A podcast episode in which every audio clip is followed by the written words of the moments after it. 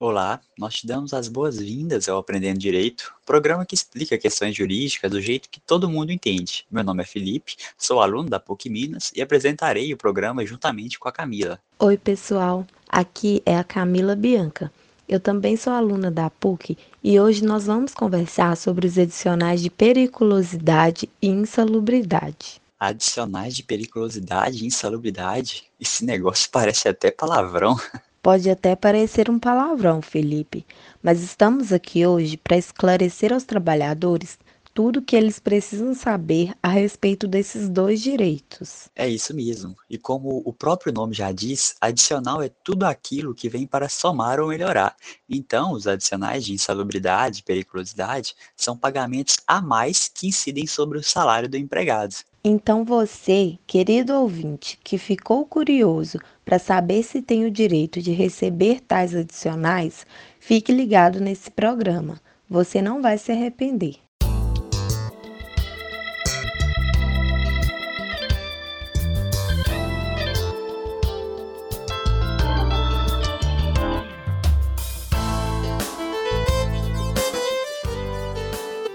Antes de dizer a você, trabalhador e trabalhadora, se você tem direito a receber os adicionais de periculosidade e de insalubridade, precisamos primeiro explicar o que dá causa ao pagamento desses direitos. Em linhas gerais, o que justifica o pagamento de ambos os adicionais é a exposição do empregado a condições adversas. As condições adversas são aquelas situações a que o empregado pode estar exposto e que aumentam os riscos no local de trabalho comprometendo a segurança do empregado, a sua saúde ou até mesmo a sua vida. É isso mesmo. Em se tratando dos adicionais de insalubridade e de periculosidade, a gente tem que analisar se o trabalhador está sendo exposto a situações perigosas ou a situações insalubres. E qual é a diferença entre situação perigosa e situação insalubre, Felipe? O perigo, Camila, está diretamente ligado à vida do empregado enquanto a insalubridade está ligado à saúde dele.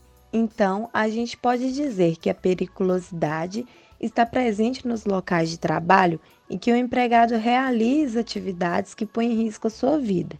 E a insalubridade é identificada nas atividades que expõem o trabalhador a agentes nocivos à sua saúde. Que interessante. Então, como exemplo de atividades perigosas, podemos citar as atividades realizadas pelas pessoas que instalam redes elétricas, ou ainda quando o trabalhador está sujeito a alguma espécie de violência física em sua atividade profissional, como nos casos de seguranças pessoais ou patrimoniais. A lei enumera o rol de operações consideradas perigosas quais sejam as atividades em que o empregado tem contato com materiais inflamáveis, explosivos e radiações, as atividades realizadas por motociclistas, além dos exemplos que já citamos, operações que expõem o empregado a risco de choque elétrico ou risco de sofrer violência. Por outro lado, como dissemos, a insalubridade está relacionada com a saúde do trabalhador. Então, a pessoa que trabalha com atividades que a expõem a agentes nocivos à saúde costuma ter direito a receber o adicional de insalubridade. E como exemplo de atividades insalubres, nós podemos citar o caso de empregados submetidos a ruído excessivo, ou ainda aqueles profissionais que higienizam os banheiros de uso coletivo em locais públicos. Os agentes insalubres também são definidos pela lei, mas são bem mais numerosos que os agentes perigosos, é impossível em um programa apenas citar todos. Por isso, no programa de hoje, a gente cita mais alguns outros agentes que dão ensejo ao pagamento da insalubridade, como calor excessivo no local de trabalho, o manuseio de graxa por um mecânico e também aquele trabalhador rural que, para tratar vermes e outras pragas no gado, utiliza venenos nesses tratamentos. Todos esses casos podem dar ensejo à insalubridade, bem como outros produtos químicos fortes. Agora que já explicamos a insalubridade e a periculosidade, precisamos informar nossos ouvintes que, infelizmente, o empregado doméstico não tem direito a receber nenhum desses adicionais. Isso porque a nossa Constituição exclui o doméstico de tal direito. Pois é. Então, ainda que o doméstico trabalhe em uma casa que tem piscina e por isso manipula diariamente os produtos utilizados na limpeza dessa piscina, como cloro, alvejante e clarificante, mesmo tendo contato direto com esses produtos químicos, ele não terá direito a receber o adicional de insalubridade. Existe outra situação que, mesmo quando o empregado fica exposto aos agentes nocivos, ele não terá direito ao adicional de insalubridade. Isso acontece quando o empregador fornece os EPIs, equipamentos de proteção individual. Exatamente, Felipe. Mas além do empregador fornecer os EPIs, para não ter a obrigação de pagar a insalubridade, ele deve também exigir e fiscalizar a sua utilização. Sem falar que esses equipamentos precisarão neutralizar o agente. Neutralizar o agente significa que os EPIs, que podem ser luvas, máscaras de proteção, capacete, colete, entre outros, eles somente evitarão o pagamento da insalubridade caso o prejuízo à saúde causado por esse adicional seja totalmente eliminado. Porém, em relação ao adicional de periculosidade, a lei não reconhece que a utilização de EPIs afasta o adicional. Isso porque os agentes perigosos não são neutralizáveis. Percebam que, ainda que o empregador forneça um colete à prova de bala para o seu segurança pessoal, em um possível assalto, o tiro de uma arma poderia pegar na cabeça, levando esse empregado à morte. Em outros termos, o colete do nosso exemplo ou qualquer outro EPI não serve de nada quando se está diante do adicional de periculosidade. Então, mesmo fornecendo algum equipamento de proteção, o empregador vai precisar pagar o adicional de todo jeito. Legal, Camila. Eu entendi que a insalubridade é uma compensação financeira em decorrência de prejuízos à saúde que o empregado sofre e que a periculosidade é ainda mais séria, porque é paga nas situações que o empregado corre risco de morte no local de trabalho. Até por isso, deixa eu te perguntar, o valor que é pago pela periculosidade é mais alto que o valor pago pela insalubridade? Uai, faria sentido que fosse mesmo. Inclusive, eu estou pensando aqui, por se tratar de algo tão perigoso, o trabalhador deveria receber um adicional de periculosidade gigantesco por se submeter a essa situação, né? Isso é o que a gente imagina mesmo, que deveria receber um valor bem alto de adicional.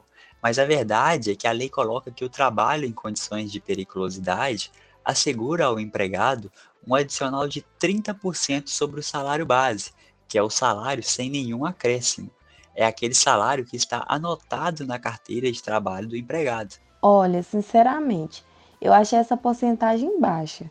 Mas se a lei diz que é isso que deve ser pago, quem sou eu para discordar, né? E você não vai acreditar. O pagamento da insalubridade pode ser ainda mais baixo. Isso porque o pagamento varia entre 10, 20 e 40%. E para completar, essa porcentagem diferentemente do que acontece na periculosidade, se aplica sempre sobre o valor do salário mínimo. Agora que estamos chegando ao fim do nosso encontro, vocês podem estar se perguntando: seria possível receber os dois adicionais ao mesmo tempo? Baseando nos ensinamentos da lei e também nas teses firmadas pelos tribunais trabalhistas, é vedada a acumulação dos dois adicionais. Portanto, o empregado deve escolher ou um ou outro. Como assim, Camila? Que brincadeira de mau gosto é essa? Quer dizer então que se o empregado que trabalha em uma mineradora que utilize dinamites, ele não terá direito de receber insalubridade e periculosidade ao mesmo tempo? Dinamites? Dinamites são explosivos, o que daria ensejo ao adicional de periculosidade. Essa parte do seu exemplo eu entendi. Mas por que insalubridade, Felipe? Pelo risco de morte provocado pelas explosões, periculosidade, isso mesmo. Agora, explosão faz uma barulheira danada, né? E o ruído excessivo justificaria o pagamento de insalubridade. Ah, entendi. Se não fosse a limitação prevista em lei, sim, estaríamos diante de uma situação em que o empregado deveria receber os dois adicionais. Motivo para isso há: risco de morte e prejuízos à audição do empregado. Ocorre que a lei determina que, nesses casos, o empregado deve escolher ou o adicional de periculosidade ou de insalubridade. Olha, sinceramente, isso me deixa com muita raiva, porque não faz menor sentido.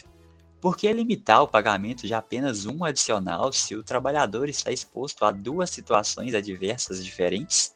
Eu concordo 100% com você, Felipe essa pessoa está exposta diariamente aos riscos provocados por ambos os agentes. Portanto, ela deveria sim receber. É isso que a gente imagina e o que a gente gostaria que acontecesse, né? Mas infelizmente não acontece. E chegou a hora de encerrarmos o programa de hoje, né, Camila? Hoje a gente detalhou os adicionais de insalubridade e periculosidade, que são direitos do trabalhador e da trabalhadora.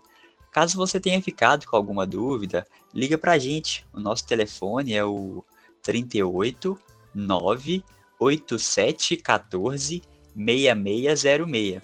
O número também é o WhatsApp. O programa de hoje foi feito em grupo.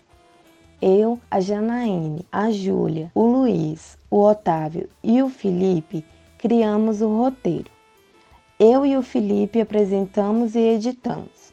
O professor Rafael também auxiliou com a revisão final do programa, além de ter dado umas dicas com o roteiro. Meu nome é Camila Bianca e este é o Aprendendo Direito, o projeto de extensão que leva um pouquinho da PUC Minas para dentro de sua casa. Até o próximo programa, gente. Fiquem com Deus e um abraço. Até logo, pessoal. Tchau, tchau.